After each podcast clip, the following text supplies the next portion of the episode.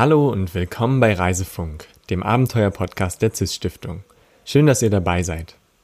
Hinter all den tollen Reisen, die jedes Jahr mit dem CIS-Stipendium gemacht werden und von denen ihr hier im Podcast hört, steckt eine riesige Menge Arbeit und Herzblut. Von den Reisenden selbst, aber auch von den ehrenamtlichen Mentorinnen und Mentoren und allen weiteren, die für CIS tätig sind. Um diese tolle Arbeit ein bisschen sichtbarer zu machen, spreche ich heute mit Anna Schröder. Sie leitet die Geschäftsstelle von CIS am Bodensee und kümmert sich darum, dass organisatorisch alles rund läuft. Damit ist sie auch Wächterin über das Archiv von CIS, in dem inzwischen Berichte, Fotos, Tagebücher und Werkstücke von über 2000 Reisenden lagern. Aber es geht heute natürlich nicht nur um Stiftungsbürokratie. Anna erzählt davon, wie sie zu CIS gefunden hat und was sich in den letzten 60 Jahren bei den CIS-Reisen gewandelt hat. Oder was auch nicht. Von ihren Ideen für die Zukunft des Archivs und wie sie selbst als junger Mensch die Welt entdeckte. Viel Spaß beim Reisefunk mit Anna. Hallo Anna, willkommen bei Reisefunk. Danke, Emanuel. Du bist die Leiterin der Geschäftsstelle von CIS. Mhm. Sag doch mal ganz kurz und knapp, was du da machst. Oha, kurz und knapp. Wir können es später noch erweitern, aber ja. erstmal so. Genau, also die Geschäftsstelle ist quasi so die, die Schaltzentrale, wo administrativ erstmal alles zusammenläuft und wo sich so die Schnittstellen ergeben aus ähm, der Jury, den Stipendiaten, dem Freundeskreis und äh, genau, wo alles so ein bisschen zusammenläuft. Genau, und du leitest das. Ich, genau, ich, ja. Genau, alleine. alleine, genau. Genau. Und wie hast du zu CIS gefunden? Weil du hast ja selber keine CIS-Reise gemacht. Genau, richtig. Also ähm, ich habe selber keine CIS-Reise gemacht und bin ursprünglich aus, aus Überlingen, wo auch die Geschäftsstelle eben ist. Ähm, und bin aufgrund äh, familiärer, also ich habe ein Kind bekommen und dachte, es wäre ja vielleicht ganz schön, wieder am Bodensee zu wohnen und habe mich da nach einer interessanten Tätigkeit umgeschaut und tatsächlich so ganz klassisch äh, übers Internet gesucht. Was, echt? ja. ähm, und bin dann da ähm, über eine Homepage eben auf CIS gestoßen und da war gerade das, das Stellenangebot ausgeschrieben und ich war erstens überrascht, dass es hier in Überlingen, ist ja doch relativ ähm, naja, jetzt also keine kosmopolitische Region, würde ich jetzt mal sagen, ähm, dass es da so einen interessanten Job gibt und dass ich da echt richtig neugierig geworden bin und dann als zweiter Schritt total verwundert war, dass ich vorher noch nie was von CIS gehört hatte. Peinlicherweise, muss man sagen. Ja, aber voll interessant. Ich hätte jetzt gedacht, das wäre alles so über Vitamin B gelaufen oder nee, so, aber nicht. ganz, äh, ganz neumodisch übers Internet. Ja, voll. cool. Ähm, Genau, also vielleicht muss man dazu noch sagen, äh, CIS hat ja quasi so irgendwie zwei Standorte so ein bisschen und sitzt so hauptsächlich im, hier in Überlingen im Schloss Spetzgart genau. ähm, von der Schlossschule Salem und eben auch im Schloss Salem, wo auch ähm, genau das Maitreffen stattfindet. Ja. Und du bist aber hier in Spetzgart. Genau, also ursprünglich ist es ja, äh, die Stiftung ist angegliedert an die Schlossschule Salem und ähm, das war auch früher mal so, dass das Büro in der Schlossschule selber war. Ähm, dann gab es einen Umzug, auch aus Platzgründen, äh, weil natürlich das Archiv auch mehr Platz gebraucht hat. Und äh, dann sind wir an den einen Standort der Schlossschule Salem umgezogen, eben der in Überlingen ist, das ist die Schlossschule Spetzgart. Also Spetzgart heißt es, aber es ist so mhm. unter dem Sammelbegriff Schlossschule Salem zusammengefasst. Genau, auf das Archiv gehen wir später auch nochmal ein. Okay. Weil wir sitzen ja gerade auch hier und ja. haben einen wunderschönen Blick über den Bodensee. Das ist richtig. Aber genau, das Archiv ist auch noch so eine sehr große, ein sehr großer Teil deiner Aufgabe schließlich und oh. irgendwie auch so das, worauf du jeden Tag blickst. Ähm, aber vielleicht kannst du jetzt noch mal ein bisschen genauer sagen, wo eigentlich so deine Aufgabenbereiche liegen. Mhm. Was machst du jeden Tag für CIS und ähm, ja, genau, was organisierst du? Du bist mhm. ja zum Beispiel fürs Mai-Treffen zuständig mhm. und so weiter. Ähm, erzähl mal vielleicht so, wie dein Alltag hier in der Geschäftsstelle aussieht. Mhm. Genau, also wie du selber ja schon gesagt hast, ähm, ist das Mai-Treffen eine große Sache, aber es ist so sehr dem Jahresablauf angepasst, was ich mache. Ne? Also es gibt so Eckpfeiler durch das Jahr hinweg. Das Mai-Treffen ist so sozusagen wie, wie, wie Weihnachten für CIS fast schon, würde ich es würd bezeichnen. Das ist so der Höhepunkt, wo dann tatsächlich auch alle zusammenkommen. Und ansonsten gibt es aber so ganz viele Teilbereiche, die übers Jahr hin verteilt sind. Also es geht eben äh, über die Begleitung, die administrative Begleitung von den Stipendiaten, die andere Begleitung, also die Begleitung so inhaltlich machen ja meist die Mentoren, die ähm, da ehrenamtlich tätig sind. Aber alles, was irgendwie an Verträgen mit Stipendiaten läuft oder ähm, eben Bewerbungen, das landet erstmal hier. dann in Kontakt zu stehen mit der Jury, eben zu den unterschiedlichen Zeitpunkten, also im Vorfeld vom Mai-Treffen, im Vorfeld vom, von dem Herbsttreffen und im Vorfeld vom Märztreffen, also der Jurytagung, ähm, stehe ich dann auch in Kontakt mit den Mentoren. Wenn es Fragen gibt bezüglich Stipendiaten, tauschen wir uns aus oder wenn es irgendwelche Schwierigkeiten gibt, das ist übers ganze Jahr hin eigentlich verteilt. Dann, ähm, was auch über das ganze Jahr läuft, sind äh, unterschiedliche Medien oder Druckerzeugnisse einfach herzustellen. Den Jahresbericht, Reisen im Rückblick ist so ein kleines, kleines Booklet, wo man dann auch nochmal kurze Reisen vorstellt, die stattgefunden haben, Fotos raussuchen, ähm, mit, mit Presse in Kontakt stehen, immer zu, also auch, dass CIS einfach immer wieder im Vordergrund steht, auch in Medien, die jetzt nicht nur im Internet sind, sondern auch in Printmedien, das gehört dazu. Dann ähm, Veranstaltung habe ich schon gesagt. Dann den Freundeskreis gibt es ja auch noch, wenn man ähm, früher mal gereist ist und sagt, boah, ich möchte CIS auch gern weitergehend unterstützen, kann man in den Freundeskreis eintreten. Da müssen Spendenbescheinigungen dann auch ausgestellt werden. Ähm, das Archiv hattest du schon erwähnt, ist ein kleiner Baustein ähm, und auch in Kontakt zu bleiben mit der Schule Schloss Salem. Also so ein bis zweimal im Jahr versuche ich auch an der Schulversammlung teilzunehmen und CIS da nochmal vorzustellen, damit auch die Schülerinnen und Schüler wissen, was eigentlich hier in ihrer Schule auch noch so, was das eigentlich für eine Geschäftsstelle ist. ähm, und vielleicht auch Lust bekommen, eine Reise zu machen mit CIS. Dann sowas ganz, ähm, also eine Datenbank gibt es natürlich auch, die darf ich auch, um die darf ich mich kümmern. Und dann auch äh, Spendenanträge einfach ausfüllen, solche Dinge. Und äh, auch solche, so mit Studienstiftungen in Kontakt zu sein, mit der haben wir auch eine Kooperation. Mhm. Einfach ganz viel Kontaktpflege und dann gibt es auch noch ganz viele Fragen einfach von Leuten, die interessiert sind, wo dann telefonisch Anfragen gestellt werden oder auch mal besorgte Eltern anrufen, die dann wissen wollen, was es denn jetzt eigentlich genau damit auf sich hat, was ihr Kind da vorhat. wo ist mein Kind? Ja, genau. Wissen Sie, wo mein Kind ist? Was macht es eigentlich da mit ihm?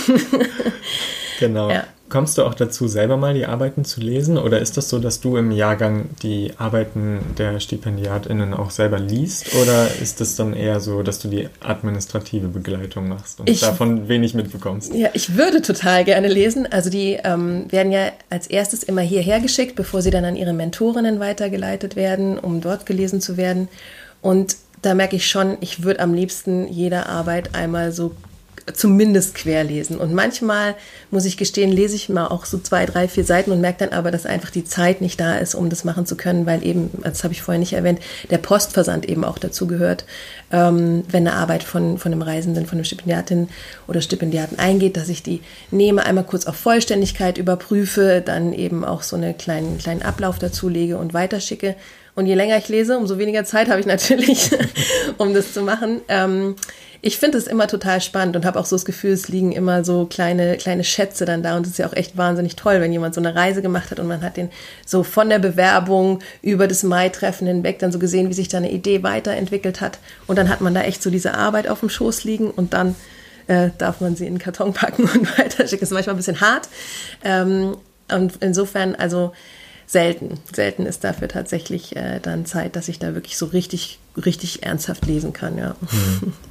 Aber was fasziniert dich dann so daran, wenn du so eine Arbeit in der Hand hast? Also, ich meine, es ist ja schon so, dass man auch permanent so mit diesem Geist von CIS sich auseinandersetzt ja. und einfach merkt, ähm, wie cool das ist, mhm. dass hier so irgendwie so eine Energie zusammenkommt aus so vielen Leuten, die unterwegs waren und so. Was ist für dich so die Motivation, das hier jede Woche zu machen? Mhm. Na, ich finde, also einerseits ist es so, ich finde es immer toll, wenn Leute für was brennen. Ne? Also wenn die irgendwie oder so diese Frage sich stellen, was ist denn mein Anliegen hier? Ne? Also warum, worum geht's mir denn? Ne? Und ich finde so, das ist so ein ganz spannender Moment, wenn man so die Schule hinter sich hat und dann überlegt, okay, wie geht denn jetzt die Reise weiter? Also die andere, die Lebensreise sozusagen. Und ähm, wenn man sich dann erstmal erlaubt, tatsächlich auch ähm, sich darüber Gedanken zu machen, was interessiert mich denn und wo ist vielleicht meine Leidenschaft. Und ich finde, da bietet CIS echt eine ganz gute Möglichkeit, sich diese, diese Auszeit, nenne ich es jetzt mal, obwohl es ja nicht was ist, wo man jetzt rumhängt und nicht so genau weiß, was man äh, mit der Zeit anfangen soll, sondern wo man sich echt fokussiert auf ähm, ein Anliegen, das man hat, wo man mehr darüber wissen möchte. Und ich glaube, das ist ein totaler Schatz. Also wenn man an diesen Punkt kommt, wo man merkt, hey, jetzt habe ich gemerkt, das will ich wirklich genauer wissen. So. Und das ist nichts, was einem automatisch, glaube ich, im Leben passiert. Vielleicht einigen wenigen Menschen, die von Anfang an wissen, boah, ich will einfach ganz alles über Physik wissen. So, ne? Aber ich glaube, das ist nicht ein, ein Geschenk, sondern es ist auch was, was man sich vielleicht ein Stück weit ähm, erarbeiten muss, aber was auch ähm, so wie so ein kleines Feuer ist, was in einem entfacht werden muss so, oder darf. Und ich glaube, da reicht CIS einem so die Hand und sagt, hey, guck mal, wir geben dir ein bisschen Freiraum. Zum einen durch das Geld, was wir dir geben, was jetzt aber nicht Millionen sind, sondern ein überschaubarer Betrag. Und wir begleiten dich, falls du dich verfranst bei deiner Idee. Ne? Also das passiert ja auch, wenn man alleine ist, dann irgendwie dreht man sich vielleicht im Kreis oder verwirft. Das ist ja echt so ein Prozess, der, der auch wachsen will. Und ähm, da diese Gruppe an Menschen zu haben, die einerseits die Erfahrung haben, selber eine CIS-Reise gemacht zu haben und sagen, hey, ich kenne das, ich weiß, wie das ist. Ähm, und ich helfe dir dabei, dass du deiner Idee und deiner Fragestellung, deinem Anliegen näher kommst. Und es geht ja nicht tatsächlich nur um dieses Projekt, sondern es ist ja was, was mit der eigenen Persönlichkeit hat. Es ist ja wie ein Geschenk an einen selber, das man sich macht. Und das ähm, finde ich wahnsinnig wichtig. Also für alle Menschen. Eigentlich wünsche ich es jedem, dass er, dass er äh, an diesen Punkt kommt. Und ähm, dass es das in diesem Rahmen gibt und mit diesen Bedingungen, das finde ich wirklich richtig gut. Und oftmals gibt es Situationen, wo ich merke, hey, das hat für die einzelne Person echt einen Unterschied gemacht, ob die auf diese Reise gegangen ist oder wenn sie nicht gegangen wäre. Und das sind dann so die Sternstunden. Voll schön. Also hast du wirklich gut zusammengefasst, weil ich glaube, das ist auch so ein bisschen, was so diese Magie ausmacht, wenn man zum Beispiel gemeinsam auf diesem Mai-Treffen ist. Mhm. Ähm, Hättest du dir selbst gewünscht, das als junger Mensch zu entdecken und so eine Reise zu machen? Voll. Also ich habe ich hab eine Rucksackreise gemacht, auch mhm. alleine. Oder halt ein paar Rucksackreisen. Und ähm, das war voll schön. Also es ist nicht so, dass ich das jetzt irgendwie bereue, dass ich das nicht. Aber jetzt so rückblickend ähm, habe ich mir schon ein paar Mal gedacht, boah, das wäre schon richtig cool gewesen, da noch jemanden im Hintergrund zu haben, der so ein bisschen ne, einfach mal anschubst und sagt, hier, guck mal, mach mal so. Und es ist ja auch, also ich glaube, es ist tatsächlich einfacher, wenn man mit so einer Frage startet, ähm, auf fremde Menschen zuzugehen. Ne? Weil sonst hat man ja doch immer so, ah, kann ich das jetzt machen? Kann ich jetzt einfach hingehen und irgendwie fragen, oh, das ist irgendwie komisch. Und ähm, ich glaube, wenn man da so diesen diesen Auftrag hat, den man sich aber eigentlich selber gibt, dann ähm, ist es viel, also immer noch nicht super leicht, aber viel leichter. Und da hätte ich mir, glaube ich, ähm, jetzt so in der, in der Retrospektive schon gewünscht, dass ich, dass ich so einen roten Faden gehabt hätte, auch wenn die Reise so auch schön war für mich. Aber ähm, das habe ich schon ein paar Mal gedacht, ja. Mhm. Was wäre dann dein Thema gewesen, wenn du eine CIS-Reise machen würdest? Oder was wäre heute dein Thema? Oha. also das ist schon deswegen spannend, weil ich glaube, es wären unterschiedliche Themen tatsächlich früher und heute. Ähm, okay, dann fangen wir mal mit früher an. Okay. Also ich früher war so äh, Straßenmusik total interessant für mich und ich habe dann später auch, also ich habe das so ein bisschen nachgeholt, vielleicht diese verpasste CIS-Reise. Ich habe dann später einen kleinen Film über Straßenmusiker in Europa gemacht während meines Studiums und ich glaube, das wäre es dann auch geworden. Also ich hätte mich sehr für Straßenmusik interessiert. Ich habe selber sehr viel Musik gehört und ähm, habe auch äh, da ein bisschen versucht, Straßenmusik zu machen während meiner Reise. Und einfach Menschen, also ich finde es sehr spannend, was, was Straßenmusik mit Menschen macht. Ne? Also wenn es gute Musik ist, dann bleiben Menschen gerne stehen und sind irgendwie bewegt davon und ähm, kann aber eben auch von klassischer Musik sein, die auf der Straße stattfindet, bis so weiß ich nicht, sowas wie äh, Indie-Musik oder so. Ne? Und das, mhm. das ist echt was, was ich sehr, sehr toll finde, weil eben Musik auch so die einzige Sprache ist, die irgendwie alle sprechen und das irgendwie auch so ein Ansatz wäre für so eine Reise, wenn man sagt, egal in welches Land man kommt, Musik verstehen alle und ähm, wenn, sie, wenn sie gut gemacht ist, dann erreicht, erreicht es die Menschen auch. Mhm. Ähm, und heute, uh, das finde ich sehr schwierig. Das weiß ich ehrlich gesagt gar nicht so genau. Ich, also so Themen, die mich jetzt gerade beschäftigen, sind tatsächlich wie, ähm, wie schafft man es, Menschen wieder näher zusammenzubringen, weil ich so das Gefühl habe, also die, die, die Gräben werden immer größer, also es gibt immer stärkere, stärkere Pole so zwischen, ähm, auch gerade im, im, Zusammenhang mit der Flüchtlingswelle, ne? also wir und die anderen so. Also diese, diese Frage wir und die anderen, wer ist denn wir, wer sind die anderen? Ähm, das fände ich jetzt so als grobe Idee sehr spannend und müsste mich dann aber nochmal genauer damit befassen, wie ich dann da eine kluge Frage daraus entwickeln kann oder zumindest eine, die für nicht nur für mich interessant ist, sondern vielleicht auch eine Antwort anbieten kann für Menschen, die sich ähnliche Fragen stellen. So. Hm. Was mir bei CIS immer wieder auffällt und auch so, wenn ich jetzt selber Filme mache und so weiter, mhm. ähm, dass man irgendwie sehr schnell von diesen großen Fragen kommt, oder ich komme zumindest schnell zu diesen großen ja. Fragen. Aber was bei CIS zum Beispiel erstaunlich gut funktioniert und auch bei Filmen und so weiter, ähm, wenn man sich so von kleinen Sachen ans Große annähert. Und mhm. das finde ich irgendwie auch cool, dass du nochmal so eine große Frage genannt hast. Mhm. Aber dass man dann irgendwie wahrscheinlich in der CIS-Reise würde man das dann wieder an so einem kleinen Ding festmachen. Genau. Und das äh, ja. das mag ich irgendwie auch sehr, dass man dann voll schnell auch so vom Kleinen aufs Große schließen kann. Ja. Und du hast ja jetzt auch oft so Reisen, wo du denkst, wow, das ist wirklich ein Nischenthema. Ja, so. ja das stimmt. Das ist, also ich, ich finde es auch immer wieder total interessant zu sehen, wie man erstmal mit einem großen Anliegen kommt und dann merkt, oh, und in diesem großen, großen Korb gibt es eine Frage, die ist sehr speziell und aber super spannend. Und das ist echt was, was auch so eine Qualität ist, die ich sehr schätze, dass man da eben eine Begleitung kriegt und auch das, was ich vorher gesagt habe, mit dem sich verfransen, ne? weil manchmal verfranst man sich dann tatsächlich auch ein bisschen und dann gibt es jemand, der einfach Frage und Antwort steht und der da hilft. Und jetzt klingelt das Telefon. Jetzt klingelt das Telefon. Kannst du mal kurz dran Ich gehe mal kurz dran, ja. So. Entschuldigung. Das gehört auch dazu in der ja. Geschäftsstelle. Genau. da klingelt dann das Telefon. Genau. Ähm, aber du hast gesagt, dass du auch ohne CIS auf Reisen warst. Und mhm. ähm, ich würde auch voll gerne irgendwie mit dir mal über deine Reiseerfahrungen sprechen und was du da so erlebt hast. Ähm, also wo warst du unterwegs, was hast du gemacht und ähm, mhm. genau, wie war das so als junger Mensch? Vielleicht auch ohne große Fragestellungen, aber wahrscheinlich trotzdem vielen Fragen im Kopf ja. unterwegs zu sein. Ja, genau. Also ich ähm, bin auch so ganz klassisch nach dem Abitur, hatte ich so das Gefühl, ich bin noch nicht so ganz äh, bereit, um jetzt direkt zu studieren oder eine Ausbildung zu machen. Selbst das war nicht klar. Ähm, und ich muss jetzt irgendwie mal los und gucken, was da eigentlich so noch ist, außer eben hier diese Bodenseeregion und die Schulzeit und ähm, habe damals, also so ein bisschen eine Aufgabe habe ich mir selber schon auferlegt. Ich war auf einer Waldorfschule und habe da schon eine Projektarbeit gemacht über Fotografie und bin dann tatsächlich auch mit meiner Kamera losgezogen, um Leute zu fotografieren. also gar nicht so konkret äh, in, in irgendeiner Situation, sondern eher so Porträts und Menschen in ihrem alltäglichen Umfeld. Und ähm, bin dann gestartet ähm, hier in Süddeutschland und erstmal war das Ziel so Spanien. und daraus geworden ist dann aber, dass ich bis äh, ganz an den Zipfel von Spanien gegangen bin und dann eben noch weiter nach Marokko und ähm, von Marokko dann nochmal zurück über äh, Österreich, also Italien, Österreich und dann Kroatien, Griechenland. Ähm, und irgendwann gemerkt habe, so jetzt ist auch wieder Zeit nach Hause zu gehen.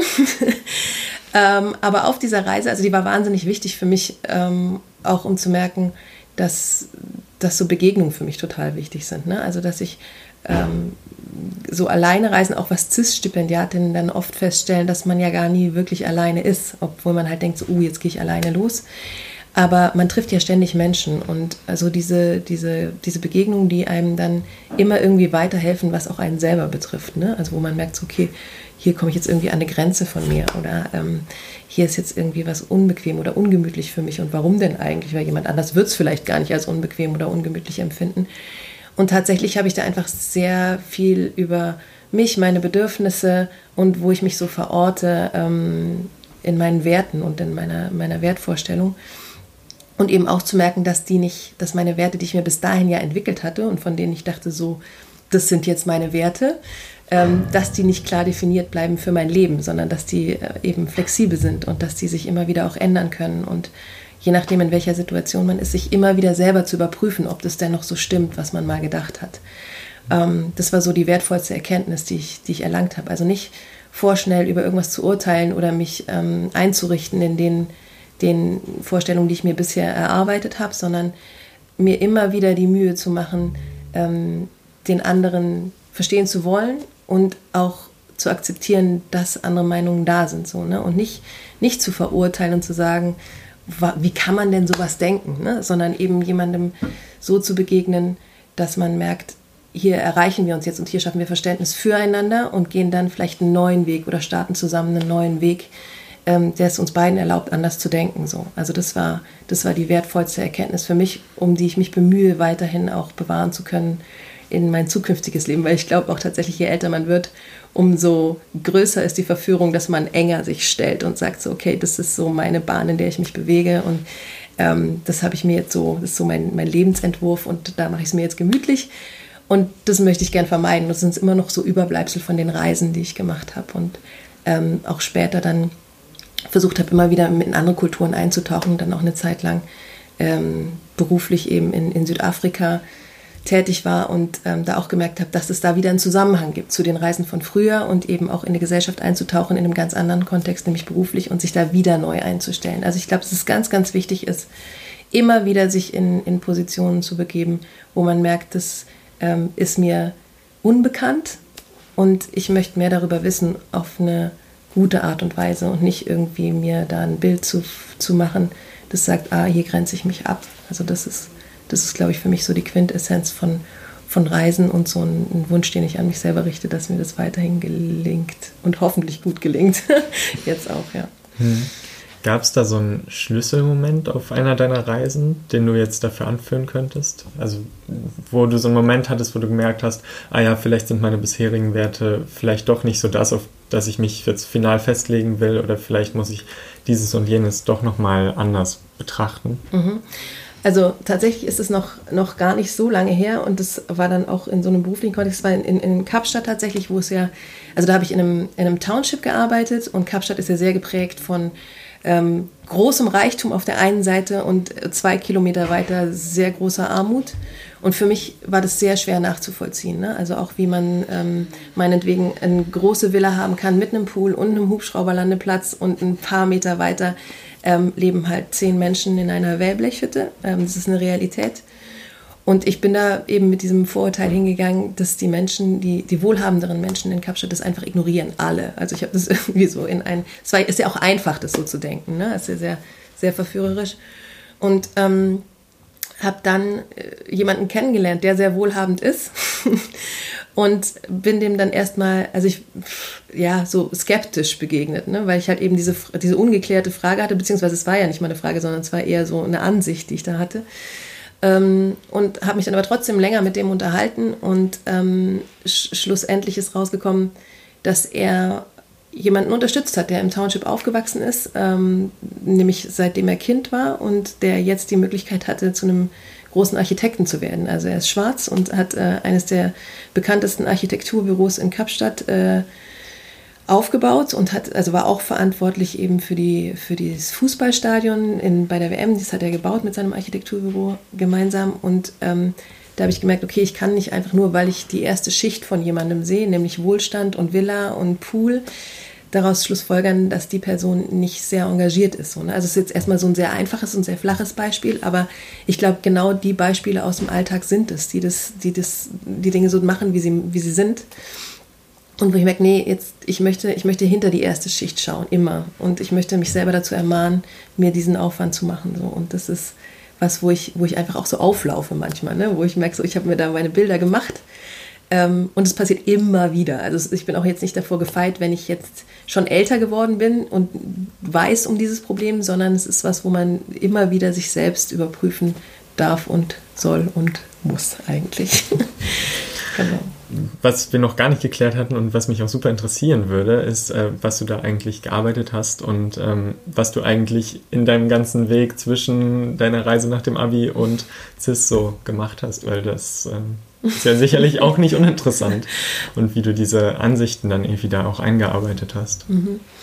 Also ich habe ähm, so, so, so, ein bisschen, also ne, wie, macht, wie fasst man das jetzt gut zusammen? ähm, ich habe neben CIS noch eine Ausbildung gemacht zur Kunsttherapeutin. Ähm, und das ist was, was meine Arbeit, glaube ich, auch immer sehr geprägt hat. Und tatsächlich habe ich dann in Südafrika einerseits ähm, Freiwillige begleitet, die einen Freiwilligendienst gemacht haben äh, in der Entwicklungszusammenarbeit und habe dann aber auch noch ähm, so ein, ein kleines Projekt gefunden, ähm, in Township, die eine Kunsttherapeutin gut gebrauchen konnten und äh, sich gefreut haben, wenn ich da mitgearbeitet habe. Und das äh, hat tatsächlich auch so die letzten Jahre sehr geprägt oder auch nochmal meinen Blick auf die Welt sehr geprägt. Und ähm, davor habe ich in, in Wien gelebt und studiert und äh, auch dann ein Jahr ein Auslandssemester in Barcelona gemacht und habe aber immer irgendwie versucht, so die, die künstlerische Arbeit, also ich habe auch äh, Kunst studiert und Sozialwissenschaften, ähm, das irgendwie einfließen zu lassen in meine Auslandsaufenthalte, weil ich eben, habe ich vorher schon mal erwähnt, ich glaube, dass so Musik und Kunst was sehr Verbindendes sein kann für die Menschen, eben auch wenn man sich vielleicht nicht, wenn man nicht die gleiche Sprache teilt. Und ähm, das war sowas, was sich immer auf allen, auf allen Wegen irgendwie ähm, gezeigt hat für mich. Also dass ich, dass ich da in Projekte gegangen bin. In Barcelona zum Beispiel während meinem Studium habe ich ähm, noch in einer kleinen also es war so ein, so ein Straßenkinderprojekt, halt Kinder, die eigentlich, äh, das erwartet man jetzt auch nicht zu, als erstes in Spanien, dass es da so Straßenkinder gibt, aber Kinder, die halt ähm, nicht so ganz regelmäßig in die Schule gegangen sind, dann ähm, so in dieses Projekt reinzuholen und mit denen erstmal künstlerisch zu arbeiten und dann eben so langsam den Weg in die Schule wieder zu ebnen. Ähm, das war auch wirklich was, was ich sehr genossen habe und ähm, auch, auch gemerkt habe, dass ich das gerne beibehalten möchte. Und auch jetzt eben, während ich äh, für CIS arbeite, immer noch so eine kleine Tätigkeit habe in einer äh, Reha-Klinik und da auch eine Kunsttherapiegruppe mache. Und ähm, genau, also das ist jetzt so das war jetzt nicht ganz so chronologisch, aber tatsächlich, also es gab so Stationen, die mich weggeführt haben vom Bodensee, eben über Wien und Spanien und ähm, dann auch noch ein Sozialpraktikum gemacht habe in Brasilien, ähm, auch wieder im Kontext mit Kunsttherapie. Und das aber alles wichtige Bausteine sind auch jetzt für die Arbeit, die ich hier mache. Ne? Also es ist nicht so, dass ich sage, okay, das eine ist CIS und das andere ist eben dieses, diese andere, dieser andere Schwerpunkt in meinem Leben, sondern ich glaube, dass sich das so verzahnt und ineinander greift ne? und dass auch äh, diese Erfahrung, die ich da gesammelt habe, ähm, für hier relevant sein kann. Also es gab viele Tätigkeiten, die ich irgendwie gemacht habe. Es ist nicht so, dass ich eben eine Ausbildung gemacht habe und dann immer so ganz gerade ähm, auf diesem Weg geblieben bin, sondern auch äh, mal im Zeppelin-Museum in Friedrichshafen gearbeitet habe, in der Abteilung Bildung und Vermittlung und die geleitet habe und ähm, das ja jetzt auch erstmal nicht so viel mit Kunsttherapie und nicht so viel mit CIS zu tun hat äh, auf den ersten Blick. Aber ich glaube wirklich, dass alle diese Stellen, an denen ich gearbeitet habe, wichtig waren, um jetzt auch die Arbeit hier machen zu können und ähm, mich da in bestimmte Perspektiven reinversetzen zu können. Hm. Genau, und um jetzt nochmal auf CIS zurückzukommen, ja. ähm, ich meine, wir sitzen ja auch nicht umsonst hier gerade beieinander und äh, im Hintergrund gibt es vielleicht auch manchmal so Geräusche von Leuten, die irgendwie irgendwelche großen Dinge rumräumen. Ähm, genau, wir sitzen hier nämlich gerade im Archiv und sind mit ein paar Leuten angereist, um äh, hier mal ein bisschen dir unter die Arme zu greifen. Was richtig so. toll ist und worüber ich mich sehr freue. genau, ähm, weil es eben sonst auch so ist, dass dafür einfach sehr wenig Zeit bei dir übrig bleibt, weil mhm. eben die sonstige Arbeit für CIS einfach auch sehr viel Zeit einnimmt. Ähm, Genau, vielleicht kannst du mal kurz so erklären, äh, wo sitzen wir hier genau und ähm, was ist das für ein Ort und was liegt hier eigentlich alles so mhm. Schönes vergraben? Genau, also wir sitzen hier in Spetzgart. Das ist wie gesagt ein Standort der Schlossschule Salem, ähm, wo die Schlossschule Salem uns netterweise Räumlichkeiten zur Verfügung stellt, um hier zum einen die Geschäftsstelle zu haben, die auch das Archiv beinhaltet. Ähm, und das Archiv ist die Schatztruhe von CIS tatsächlich. Also CIS gibt es ja seit 1956 und hier in diesem Archiv liegen alle Arbeiten seit 1956.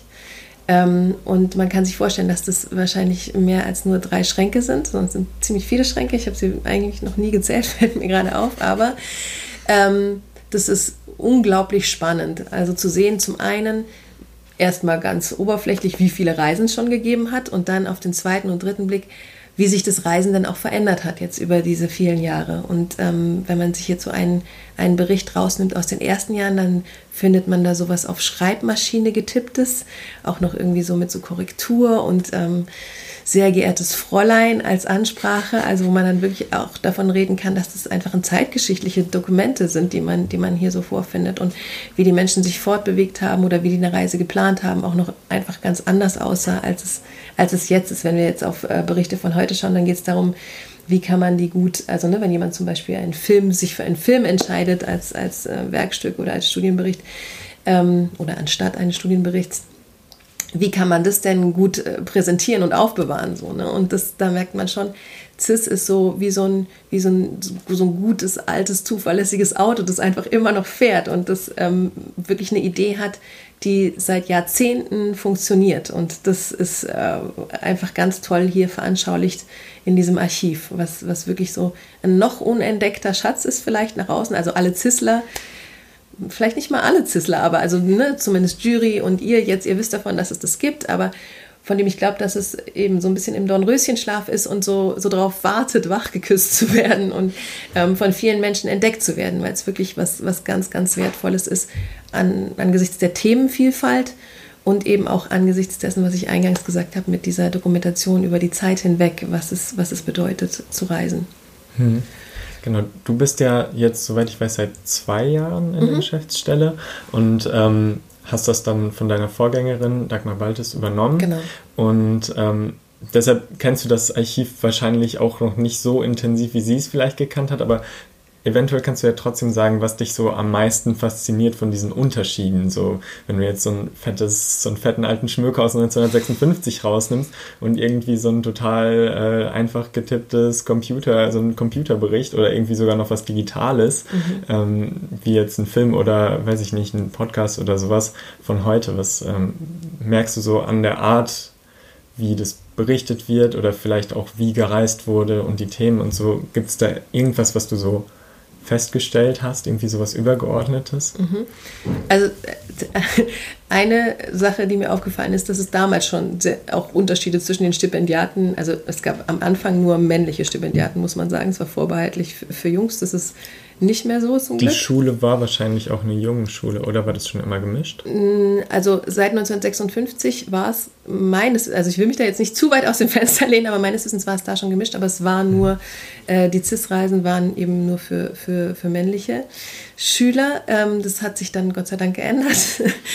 Ähm, aber da konnte man schon feststellen, dass es auch da schon irgendwie so einen Unterschied gab zwischen jemandem, der das sehr penibel ausgearbeitet hat und jemandem, der es halt nicht so. Also das ist sowas, das hat überlebt bis, bis heute. Ähm, aber tatsächlich äh, stelle ich halt so fest, dass es immer mal ähm, jetzt muss ich das richtig formulieren, dass es glaube ich, sehr viel schwieriger war, damals sich Informationen zu beschaffen und es alles sehr viel länger gedauert hat natürlich. Ne? Also heute ist es so, da schaut man sich einfach die Route im Internet an, Google Maps. Es gibt unglaublich viele Apps, die man nutzen kann, um sich auch irgendwie ne, eine Mitfahrgelegenheit.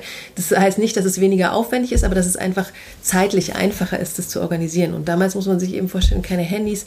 Die ganze Kommunikation mit der Geschäftsstelle allein schon, die lief per Brief.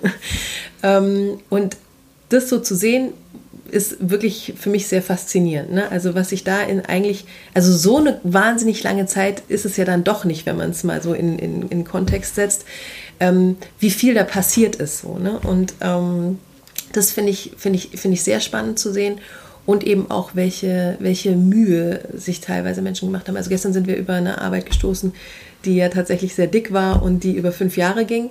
Ähm, das ist jetzt natürlich ein Alleinstellungsmerkmal, aber trotzdem finde ich spannend, wie man über diese lange Zeit immer noch Themen finden kann. Ne? Also es ist ja jetzt nicht so, dass wir dauernd die gleichen Themen haben oder dass sich das jetzt ständig doppelt oder sowas, sondern dass es wirklich ähm, eine Themenvielfalt gibt, die ich erstaunlich finde oder wo man einfach feststellen kann, so viele Menschen es gibt, so viele Ideen kann es geben und so viel Potenzial.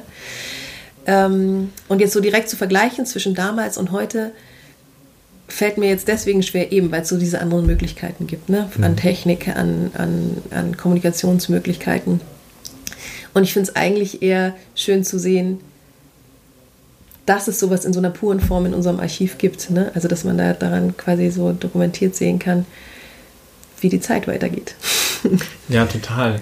Ähm, vor allem auch, weil es gerade in den früheren Zeiten noch öfter mal wirklich so wahnsinnige Ausarbeitung von bestimmten ja. Themen gab. Also das ist uns zumindest jetzt aufgefallen, so aus diesem kurzen ähm, ja, Anblick, den wir jetzt da hatten, dass es da zum Teil irgendwie, ähm, keine Ahnung, Berechnungen gibt, wie man jetzt Atomenergie ja. möglichst effektiv nutzen kann und so weiter. Ja. Also wirklich so äh, 200-seitige ähm, Abhandlungen darüber, mhm. wie das jetzt funktionieren kann und mhm. so weiter. Und ähm, das ist schon Wahnsinn, mhm. weil es halt schon auch interessant ist, okay, einige Dinge davon sind auch überholt oder so, aber schon da liegt halt ein wahnsinniger Schatz begraben mhm. irgendwie auch und so viel Arbeit alleine mhm. irgendwie, so viel Arbeit, die, die von Menschen da rein investiert wurde und halt leider auch dann hier so schlummert, wie du mhm. schon gesagt hast. Mhm.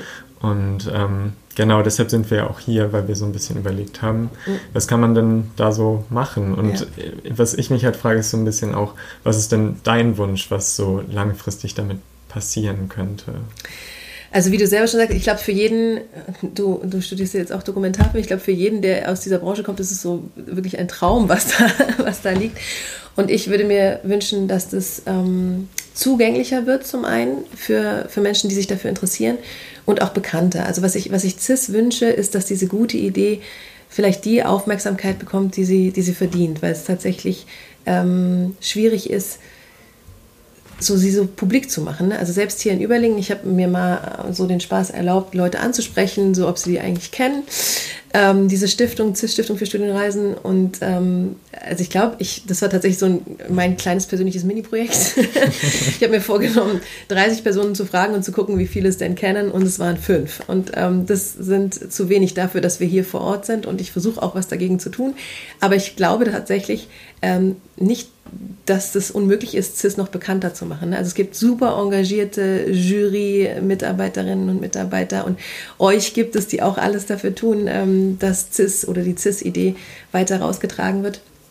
Aber es ist ähm, für mich einfach so der Wunsch, Wunsch für die Zukunft, dass, dass diese Möglichkeit der Persönlichkeitsentwicklung für junge Menschen, dies ist so ein Angebot, hey, entwickel, wenn du möchtest, entwickel deine Persönlichkeit weiter und eine Einladung dass davon einfach mehr junge Leute wissen und wissen, dass sie, dass sie starten können und dass sie unterstützt werden und dass ähm, es auch dieses Netzwerk an ehemaligen Cislern gibt, die da echt unterstützen und der Wind unter den Flügeln sein können und ähm, dass man da irgendwie schafft, mehr Leute noch zu erreichen, was die Stipendiatinnen und Stipendiaten betrifft und was das Archiv betrifft, eben auch das, ähm, dass die Leute einfach eingeladen sind, hierher zu kommen und sich das anzuschauen und ein konkreteres Bild davon zu bekommen, was bedeutet es denn? Weil oft kann es vielleicht auch sein, dass man vielleicht die Idee liest, aber dass einem so ein bisschen suspekt vorkommt und denkt so, hey, was, wieso sollen mir denn Leute Geld dafür geben, dass ich reisen gehe und irgendwie, was soll ich noch machen, irgendwie einen Bericht und so.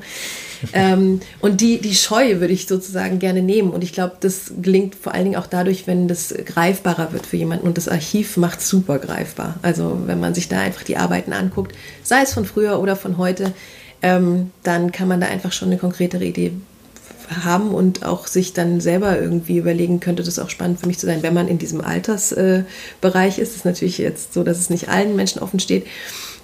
Aber auch wenn man älter ist, ist es einfach unglaublich spannend zu sehen, was, was, da, alles, was da alles passiert ist. So, das ist mein Wunsch für CIS, dass es einfach, wie gesagt, die Aufmerksamkeit bekommt, die es aus meiner Perspektive zumindest verdient hätte. Ja. Hm. Hast du da selber schon so Ideen, was du dir vorstellen könntest, wie man das machen kann? Also ich finde, so in Überlegen Leute anzusprechen, ist schon mal gar nicht so schlecht. ähm, ja. Aber ich meine, da du ja auch permanent hier in diesem Archiv sitzt, hast du dir bestimmt auch schon einige Gedanken gemacht, was man so, also was man damit so machen könnte eigentlich. Ne? Weil eben, es ist ja ein Schatz irgendwie ja. und es ist auch so viel Wissen und, und äh, Zeitgeist und so weiter. Ja, also ich hatte so ein paar Ideen, wo, wo ich also auch, ne, natürlich muss man es immer so ein bisschen durch die Realitätsschleuse schicken, wie, wie realistisch ist es denn jetzt?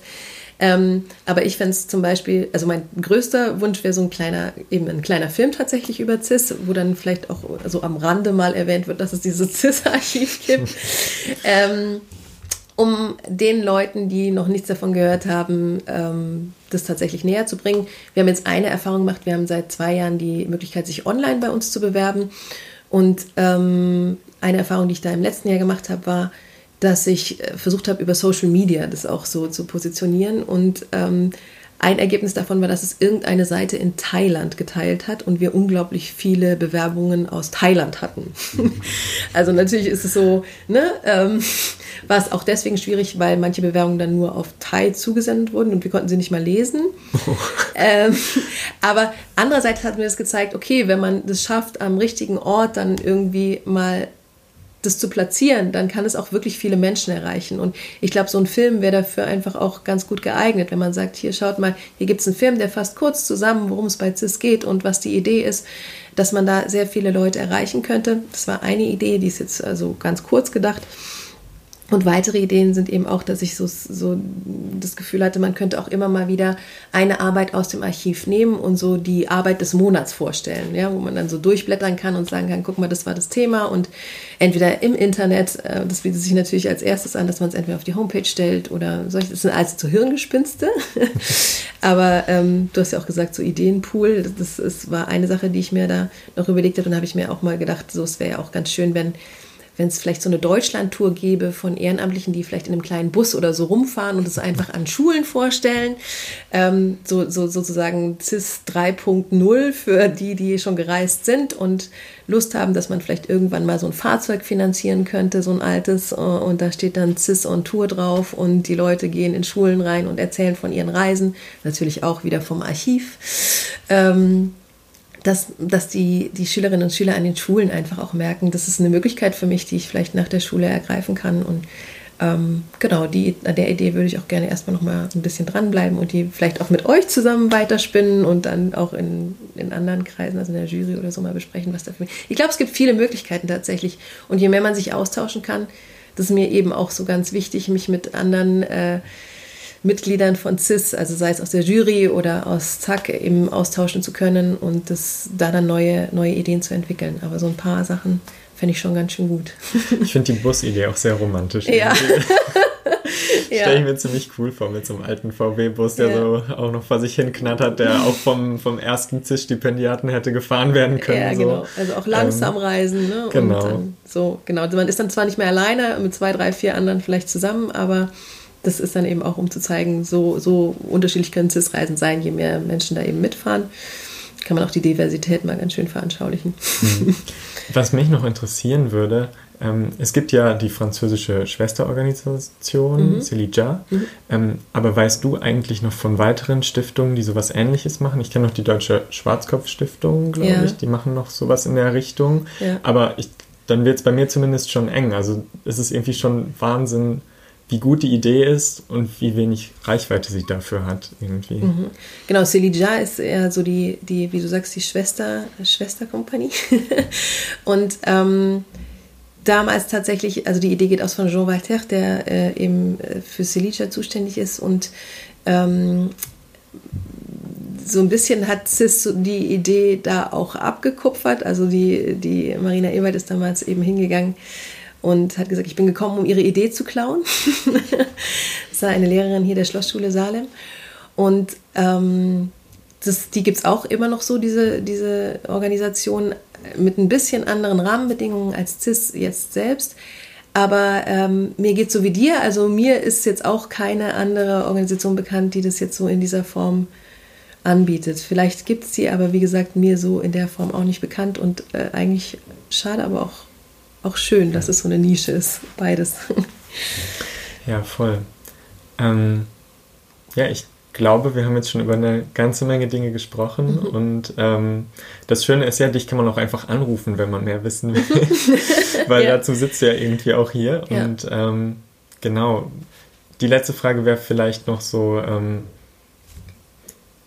was glaubst du, was CIS in dieser Zeit eigentlich so besonders und wichtig macht? Weil ich habe schon den Eindruck, dass es, ähm, dass es irgendwie so eine Zeit ist, in der irgendwie alles total erreichbar scheint auf der Welt und eigentlich reist jeder. Aber CIS-Reisen ist ja erstmal auch ein bisschen anders und ähm, ich habe nicht den Eindruck, dass nur dass dadurch, dass wir mehr reisen können, wir unbedingt auch mehr sehen und mehr erfahren und irgendwie, dass das oft auch so ein bisschen verwirrend ist, dass es so viel zu sehen und zu erfahren gibt und irgendwie ähm, hast, mhm. hast du irgendwie so eine Idee dazu, was eigentlich, was eigentlich so die Erfolgsgeschichte davon ist? Also warum mhm. funktioniert das überhaupt so gut? Mhm. Also ich würde es ganz gerne erstmal an, an, an heute anknüpfen, also ja. was du auch gerade schon gesagt hast. Ne? Das ist so, eine Zeit von höher, schneller, weiter. Ähm, und ich bin total der Fan von Fortschritt. Also es ist nicht so, dass ich irgendwie so einer sozialromantischen Vorstellung hinterher hinke, dass früher alles besser war und alles langsamer. Ich glaube aber auch, dass die Zeit, in der wir leben, ganz viel Fragen an uns stellt. Ne? Also was, was machen wir denn mit diesen vielen Möglichkeiten, die wir haben? Also ich glaube, früher gab es einfach nicht so unfassbar viele Möglichkeiten und deswegen ähm, war das vielleicht auch ein bisschen einfacher und man hat diese Frage einfach nicht gehabt. Ähm, und diese Frage, was fange ich mit unglaublich vielen Möglichkeiten an, das ist bestimmt auch manchmal ein bisschen anstrengend und äh, möglicherweise auch überfordernd so. Und ich kenne das auch von mir selber, ne, dass wenn man halt so überall hin kann und auch technisch sehr viel möglich ist, so diesen Prozess erstmal rauszufiltern, was gilt denn für mich und was ist für mich interessant, in denen muss man dann Zeit investieren und wahrscheinlich auch mehr Zeit investieren, als man es früher, früher musste, ohne da jetzt Generationen vor mir zu nahe treten zu wollen. ähm, aber ich glaube, dass diese Komplexität, die sich jetzt eben neu zeigt, ähm, oder auch nicht mehr so neu, aber auf jeden Fall zeigt, ein, ein Anspruch ist an, an die Gesellschaft, mit der man sich auseinandersetzen muss. Und ich glaube, CIS bietet dir die Möglichkeit zum Durchatmen. Also einfach mal zu sagen, okay, ich mache jetzt mal einen Cut und ähm, versuche mich mal in dieser ganzen Gemengelage irgendwie zu verorten und ähm, auch zu definieren. Und das ist das Geschenk, was ich vorher auch schon mal erwähnt habe. So, ne? Also ich glaube, ähm, es gibt ab und zu mal so den, den, den Moment, wo hier erwachsene 40-Jährige anrufen und sagen, hey, ich habe das gelesen und ich habe auch die Rahmenbedingungen gelesen und ich habe gesehen von 16 bis 20, aber bitte, bitte, bitte könnt ihr eine Ausnahme machen. Ich muss das machen. und es ist nicht einmal passiert, auch nicht zweimal, sondern es passiert häufig. Und am Anfang fand ich es noch so ein bisschen lustig und dachte so, ach ja, guck mal, ey, das ist so eine gute Idee, das wollen auch Ältere machen. Bis ich dann irgendwann dann so auf die Idee gekommen bin, nee, guck mal, da gibt es wirklich ein, ein Bedürfnis, ja. Also ein Bedürfnis nach diesem Moment, wo man mal kurz stoppen kann in seinem Alltag und überprüfen kann, stehe ich eigentlich noch am richtigen Ort oder will ich eigentlich woanders sein und habe aber einfach nur nicht die Zeit und die finanziellen Mittel, um mir diesen Luxus, sage ich jetzt mal in Anführungsstrichen, zu erlauben. Und ich glaube, das ist tatsächlich ähm, so das, das Qualitätsmerkmal von CIS, ne? dass, es, dass es einem das erlaubt, sich, in, sich selbst zu überprüfen. Und ganz ehrlich, ähm, ich würde es auch gerne nochmal machen. also es ist ähm, wirklich was, wo ich mir denke, jeder sollte das dürfen können in unserer heutigen Zeit. Und so lange, ähm, glaube ich, ist es einfach wichtig, diese Idee weiterhin am Leben zu halten. Also ich glaube tatsächlich, sie ist aktueller denn je, dass es diese Idee gibt und dass es die, dass es die weitergeben sollte. Ja, ich glaube, bessere Schlussworte finden wir nicht mehr. Vielen Dank für das tolle Gespräch, Anna. Danke dir, Manuel, und danke, dass ihr hier seid. das war Reisefunk, der Abenteuer-Podcast der CIS-Stiftung. Wir freuen uns wie immer über Lob, Anmerkungen und Kritik an reisefunk.cis-reisen.de. Unter www.cis-reisen.de findet ihr die Kurzberichte vergangener CIS-Reisen – weitere Folgen unseres Reisefunks und wenn ihr zwischen 16 und 20 seid, könnt ihr euch online für eure eigene CIS-Reise bewerben. Die Bewerbungsfrist endet jedes Jahr am 15. Februar. Und wenn ihr selbst schon eine CIS-Reise gemacht habt und hier im Podcast davon erzählen möchtet oder euch für das Archiv interessiert, meldet euch natürlich bei uns. Wir freuen uns auf euch. Bis bald!